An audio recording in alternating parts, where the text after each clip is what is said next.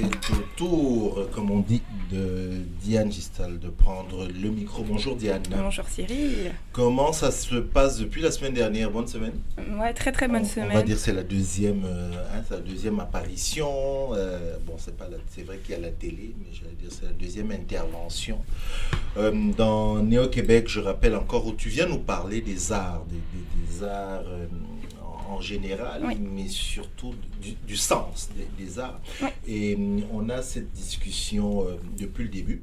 Euh, donc, elle- on, on la décline de différentes façons.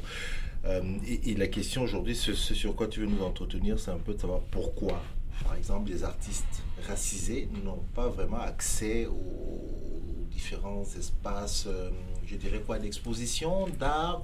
Est-ce que c'est dit comme ça, euh, aux différents espaces? Aux espaces d'exposition, Mm. accès aux institutions, que ce soit aussi euh, dans le théâtre. Pourquoi finalement il y a très peu de metteurs en scène euh, racisés qui arrivent à investir? Savez que c'est un mot que j'aime beaucoup utiliser. Faut- Mhm. Ça, c'est un de mes mots préférés. Oui, tout à fait. investir euh, ces espaces. euh, et effectivement, il y a pas mal de, de- de raisons et de, de- qui, qui, qui sont importantes à préciser euh, pourquoi finalement euh, nous n'avons pas accès à ces espaces parce qu'il y a effectivement tout un système qui est mis en place qui nous empêche de... de, de, euh, voilà, qui fait barrière. Le mot est utilisé, système. Système. Ok. Dis-nous, explique-nous. Alors, du coup, euh, donc aujourd'hui, j'ai posé euh, des éléments, des jalons, hein, qui vont permettre de comprendre davantage le propos et la nécessité de mes chroniques. Alors, en fait, là, donc aujourd'hui, comme je disais, on va parler de, euh, des institutions artistiques et du coup, pourquoi finalement nous n'avons pas accès à ces institutions? Quelle est la violence qui, qui, euh, qui s'impose à nous et qui nous empêche d'avoir accès à ces institutions? Mais par ailleurs aussi, c'est un élément que je précise dans mes prochaines chroniques, je vais vraiment parler aussi d'appropriation culturelle versus appropriation artistique, parce qu'on a eu beaucoup de débats à Montréal ces derniers temps, euh, mais malheureusement, on n'a pas eu forcément des personnes concernées, donc des artistes qui ont pu s'exprimer sur ces questions. Puis euh, récemment, donc là, c'est juste l'actualité euh, montréalaise, il y a euh, S, qui est une revue euh, artistique, Mhm. qui a publié un ouvrage donc il y a deux trois semaines qui s'appelle Appropriation où il y a une contribution de Stéphane Martelly de Edith Firmin donc je vous conseille vraiment cet ouvrage donc je- je- j'en j'en- j'en parlerai davantage la semaine prochaine mais donc comme je disais aujourd'hui ça va être vraiment sur la question donc de la place des personnes racisées dans les institutions artistiques Mhm. Et donc euh, le sujet de ma chronique ça va vraiment être la question des corps désacralisés Mhm. euh, et en fait, je vais résumer donc euh, un article, euh, l'article de Gerby Damboury, qui est donc dans Décolonions et les Arts, qui est un collectif que j'avais présenté donc la- Déjà, oui. Mhm. vaguement la semaine dernière. Et donc, tout d'abord, donc il convient de, de déconstruire une idée reçue selon laquelle les arts sont exempts euh, de rapports de domination qui régissent donc nos sociétés. Donc, on est dans ce rapport où on pense que euh, finalement, euh, les arts sont vecteurs du lien social et que lorsqu'on est face à une œuvre d'art, lorsqu'on est face à une pratique artistique, il n'y a pas ce rapport nord-sud qui s'exerce. Euh, on est face à un artiste qui propose une œuvre. euh, Création de l'esprit. création de l'esprit, ouais, euh, qui peut exposer dans n'importe quelle institution, que son message, peu importe le message qui est, qui est porté, que ça soit en littérature, que ça soit en peinture, que ça soit en sculpture, peu importe le message qui est porté, finalement, le- le- la vocation première de l'art, c'est être vecteur de lien social. Donc là, c'est un premier, un premier élément qui est à déconstruire, parce que effectivement, Ça n'est pas le cas. ce ce n'est pas le cas. Le premier élément qu'il y a à déconstruire, c'est de, de faire comprendre que euh, finalement, euh, dans les domaines artistiques, les arts sont simplement... euh, on reproduit une hiérarchisation qui est celle de la société. Ça, c'est un élément qui est central à comprendre. Donc, dans, peu importe la pratique artistique, les arts reproduisent une hiérarchisation qui est celle de la société. Donc là, je l'ai répété deux fois pour que ce soit vraiment clair. Oui, C'est ce que je vois. Voilà, c'est posé, c'est comme ça, point. Exactement. Donc en fait, on a euh, dans ce rapport Nord-Sud, donc moi j'ai souvent entendu dire oui, non mais finalement, euh, tu peux avoir un artiste qui vient du Venezuela, tu peux avoir un, Afri- un artiste qui vient du Cameroun, un artiste qui vient euh, d'un- dans, dans ce rapport Nord-Sud, hein, qui peut exposer dans une institution à Paris, à New York, et son œuvre sera considérée de la même façon, donc sera en dialogue avec une œuvre d'un- artiste occidental, ce qui est faux. Euh, pour donner un exemple très concret, il y a une exposition parisienne qui s'appelle Les Magiciens de la Terre qui a eu lieu en 1989 et c'était une révolution. C'est-à-dire qu'en 1989, on a une, une exposition durant laquelle donc on avait euh, donc euh, les cultures du monde entier qui rentraient en dialogue sur un pied d'égalité. On avait donc 50% d'artistes occidentaux, 50% d'artistes, je me, si je me souviens bien, il y avait un artiste camerounais qui était sculpteur, un artiste haïtien qui était peintre, et c'était une révolution dans le monde de l'art. C'était une exposition qui a eu lieu au Centre Pompidou, et à l'heure actuelle, on en parle encore.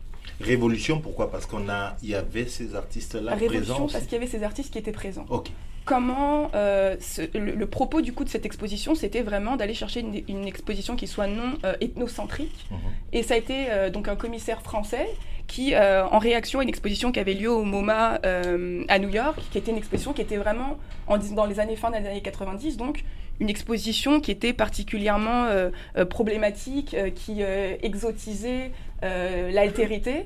Et en réponse à cette exposition, donc, a décidé donc à Paris de porter ce projet, mais ça a été euh, sujet à discussion, problématique, et à l'heure actuelle, on en parle encore comme un des jalons qui a été posé.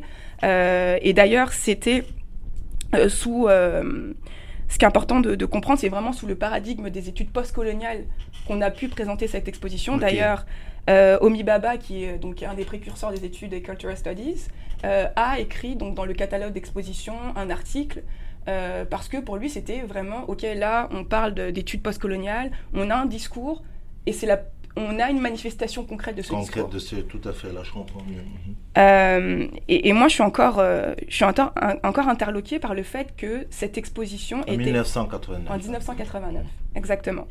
Donc là, je vais revenir à l'analyse, pardon, ça c'était une petite aparté, donc à l'analyse de Gerty, qui parle concrètement, là on va pas parler de euh, de choses euh, de l'ordre. Parce qu'en France, c'est un peu compliqué d'avoir des statistiques ethniques. Non, c'est pas compliqué, il n'y en a pas. Il n'y en a pas. on, est, on est citoyen de la République et puis c'est tout. Et il n'y en a pas, mais ils ont quand même tenté d'arriver avec certains éléments euh, qui sont concrets pour expliquer la problématique qu'il y a dans, le, dans les milieux artistiques. Donc là, je vais venir avec des, des statistiques qui ont été présentées par Gerty dans son article.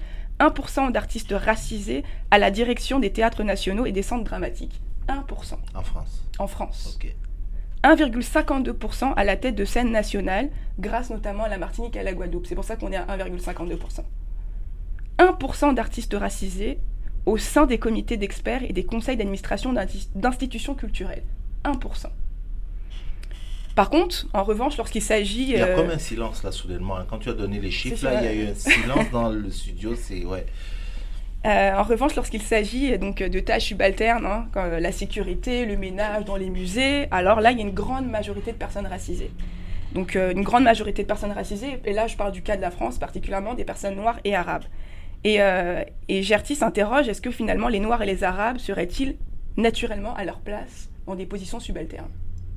C'est la question qu'on se pose lorsqu'on rentre dans ces institutions. Moi, quand je rentre dans un musée, que je vois, la seule personne qui me ressemble, c'est la personne qui s'occupe de la sécurité ou la personne qui arrive quand l'exposition est quasiment terminée pour s'occuper du ménage. Est-ce que finalement la place des personnes racisées, c'est celle-ci?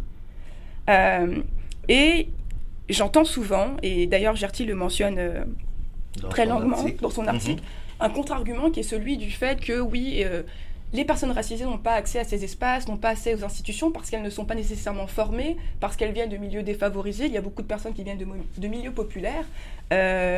Et moi, je trouve cet contre-argument fort intéressant et je répondrais simplement non, car toutes les personnes racisées ne sont pas défavorisées. Toutes les personnes défavorisées ne viennent pas de milieux populaires et pourtant, euh, elles sont toutes soumises aux mêmes discriminations. Elles sont toutes soumises aux discriminations et là, je cite euh, Gerty, clairement liées à une racialisation de la société française que la société française se refuse à nommer. Euh, et du coup, même dans les, dans, dans, les institutions artistiques, donc on reproduit une hiérarchie politique et culturelle au sommet de laquelle se tient l'homme blanc. Une hiérarchie directement issue de l'histoire coloniale, de l'esclavage, donc de la colonisation et de la domination sur les populations, des cultures et des corps infériorisés. Euh, et ce qui, est, ce qui intervient aussi dans, dans ce rapport, du coup, premièrement, on n'a pas accès à ces institutions parce que effectivement, on est dans un rapport où, euh, concrètement, de façon concrète, hein, euh, quand on, quand on s'intéresse à ce qui se passe euh, dans les sphères décisionnelles, nous n'y sommes pas. Donc là, c'est un premier élément. C'est juste, on arrive avec un constat. Deuxième élément, c'est de se dire que pourquoi finalement il y a cette fracture, pourquoi finalement euh, on n'arrive pas à avoir accès à ces institutions. Et ce qui est euh, un élément qui est posé, c'est celui finalement de la création d'une sacralité, la création euh, du soi sacré et la fantaisie du blanc. Là, je, m'explique parce que ça a l'air un peu, un, peu, un, peu... compliqué. un peu compliqué. Je ne vais pas revenir totalement sur ce qu'a dit dans l'article, je vais juste vous référer à des ouvrages d'Achille Mbembe, Critique de la raison nègre par exemple, où il explique comment on en est arrivé en Occident à créer... Parce que quand on parle de personnes racisées, je, trouve... il y a personnes racialisées, personnes racisées, ce que je trouve fascinant, c'est que on pense que les personnes racisées, c'est que, les personnes noires, personnes arabes, personnes d'origine asiatique, mais bien évidemment, les personnes racialisées, aussi les personnes blanches qui euh, portent le poids d'une définition sociale de leur race. Mhm. S'il existe un noir, il existe un blanc aussi.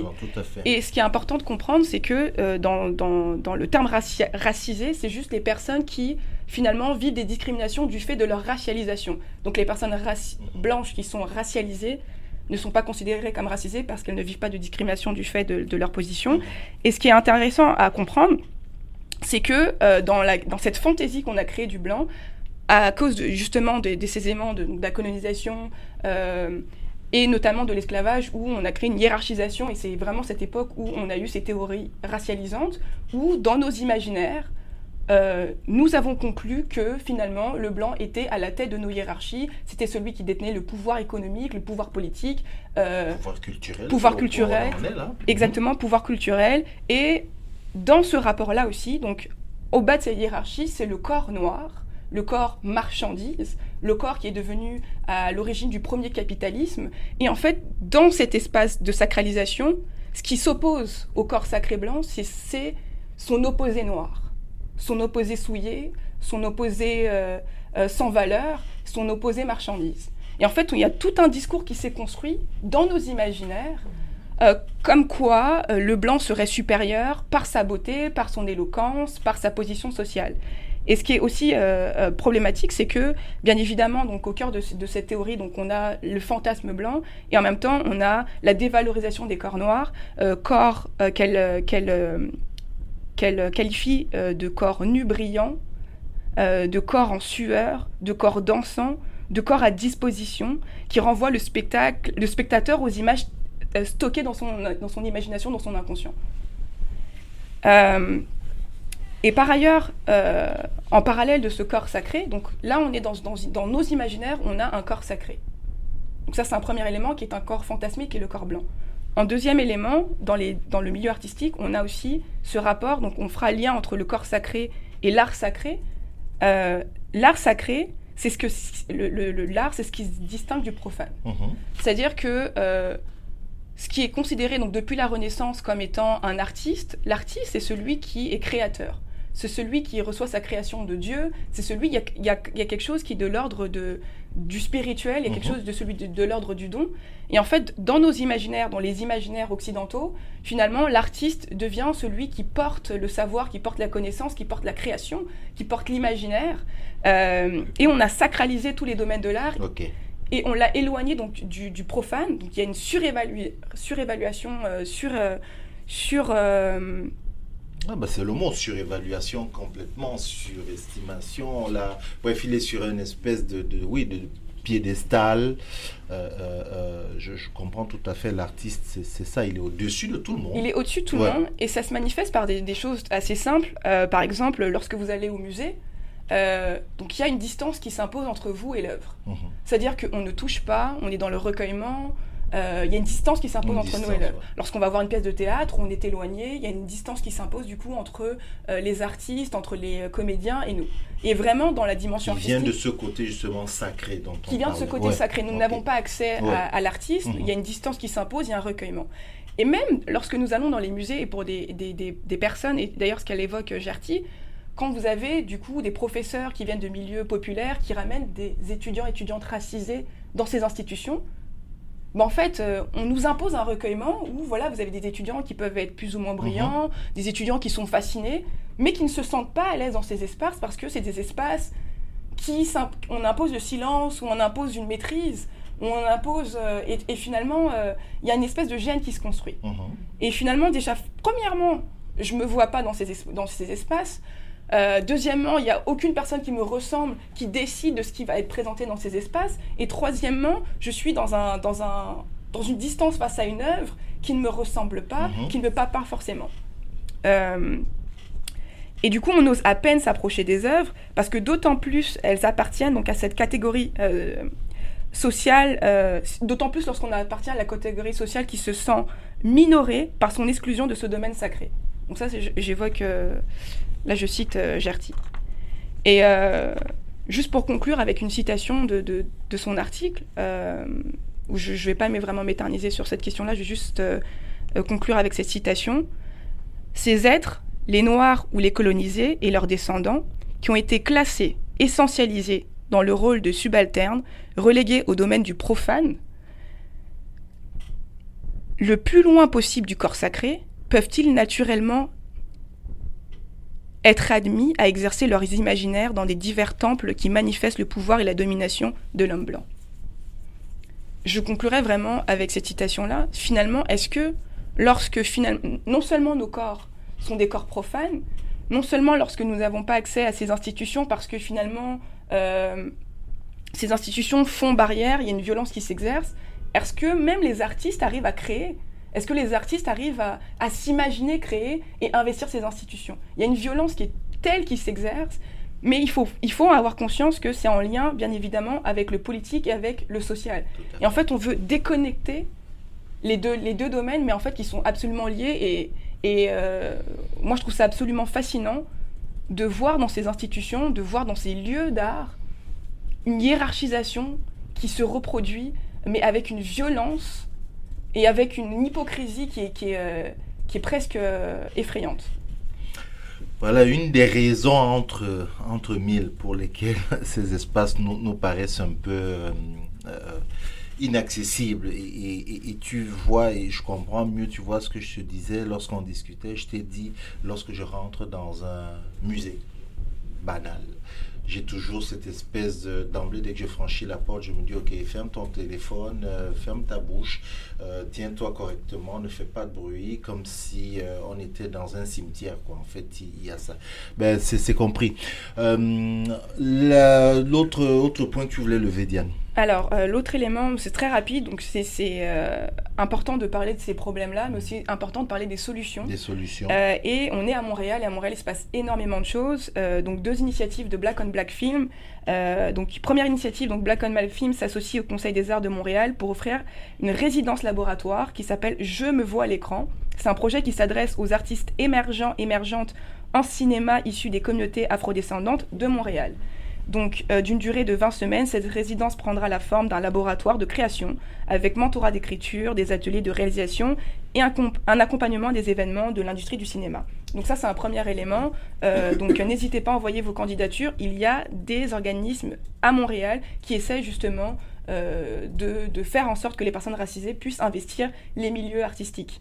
deuxième initiative de Black on Black Film qui s'appelle Encre Noire, en association avec Black Wealth Media. Euh, c'est un programme offert à 40 artistes émergentes afrodescendants, afrodescendantes, euh, en offrant la possibilité de créer et de promouvoir euh, des courts-métrages afrocentriques. Mmh. Donc, si vous avez une une volonté de créer un court métrage afrocentrique. Donc voilà, il y a, cette plateforme qui vous est offerte sous la direction de professionnels du cinéma et des médias. Donc c'est une session de quatre mois durant laquelle les candidats et les candidates sélectionnés euh, seront euh, encadrés dans les domaines suivants, donc cinéma, médias sociaux et promotion, web design et marketing. Mmh. Ah, euh, qui est une initiative de Henri Pardot. De hein, Henri qu'on va, Qu'on va justement recevoir ici le, le 3 octobre, hein, c'est ça? Le 3 octobre, voilà. Parfaitement. Et euh, dernier élément, je, vais être très rapide, c'est Être Noir au Canada. Donc euh, en ce moment, on a euh, le festival du film noir, du film black à Montréal. Mhm. Et je voulais juste souligner une initiative de, de ce festival qui est de permettre à cinq jeunes cinéastes émergents de 18 à 30 ans issus des communautés noires de Montréal, Toronto, Halifax, de créer 15 courts-métrages documentaires de 8 à 10 minutes et donc 10, 15 cinéastes afrodescendants, afrodescendantes donc trois Montréalais, Montréalaises, donc euh, Alexa Carénard, Justice Ruticara et Marina Mathieu. Donc euh, je vous conseille fortement d'aller voir leur profil, d'aller voir ce qu'ils font. Euh, voilà. Mhm. Je ne te laisserai pas partir. Tu viens de parler du festival du, film Black et l'inauguration mardi. Je sais que je t'ai vu sur le tapis rouge, on en passait à côté. Il y, avait l'hommage à, cette réalisatrice, Eusanne Palsy. Tu, tu, nous dis un petit mot là-dessus, sur elle et ce qui a été dit Euh, alors c'est un hommage qui était particulièrement euh, émouvant parce que euh, est l'une des, cinéastes qui a ouvert la voie, pour reprendre l'intitulé du, film d'Amandine Gay, qui a ouvert la voie à une génération de cinéastes afrodescendants, afrodescendantes africaines, africains, et qui expliquait, voilà, moi, ce qui m'a touché, c'est qu'elle disait j'aurais pu faire plus de films. Tout le monde connaît Rue Cazenègre, c'est voilà, son chef-d'œuvre. Mhm. J'aurais pu, en faire davantage. On m'a invité à Hollywood pour prêter main forte à des réalisateurs, des réalisatrices américains, américaines. Euh, j'aurais pu en faire davantage, mais je ne l'ai pas fait parce que ça m'intéresse pas d'aider les autres. Euh, oui, Hollywood m'aimait bien, oui, la France m'aimait bien quand il s'agissait d'aider les autres. Mais moi, mes films où je voulais voir des majorités de personnes afrodescendantes, là, personne ne voulait les produire. Donc j'ai décidé à un moment donné d'arrêter de travailler pour ces gens-là. Mhm. J'ai fait le choix pendant des années, c'était difficile. J'ai dit non à des scénarios, j'ai dit non à des projets, c'était difficile. elle le disait avec émotion. Et les gens me demandent pourquoi j'ai pas une carrière grandiose. J'ai une carrière grandiose. J'ai pas eu tant de films que ça parce que c'était un choix qui était mien. Et quand je vois aujourd'hui, elle disait Ava DuVernay, When They See Us, je me dis que j'y suis arrivée. Tout à fait. Voilà. Voilà les, des exemples hum, à suivre. Merci beaucoup, hum, Diane. On se dit hum, à la semaine prochaine, encore avec des sujets qui vont nous aider à investir euh, les différents espaces artistiques dont tu, dont tu parles. Merci à toi et à la semaine prochaine. À la semaine prochaine.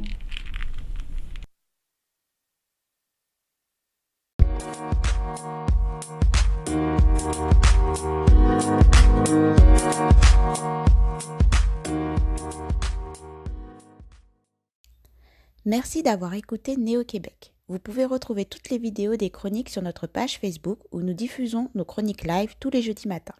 N'hésitez pas à vous abonner également au podcast sur la plateforme que vous préférez, à recommander, partager et nous laisser vos commentaires. Cela aide toujours. Un lien est disponible dans les notes des épisodes pour nous laisser des messages audio que nous pourrons écouter et pourquoi pas partager dans un prochain épisode. Et pour conclure, on vous laisse avec une citation de Haute Lord. Lorsque nous parlons, nous craignons que nos mots ne seront pas entendus ou accueillis mais quand nous sommes silencieux, nous craignons toujours. Il est donc préférable de prendre la parole.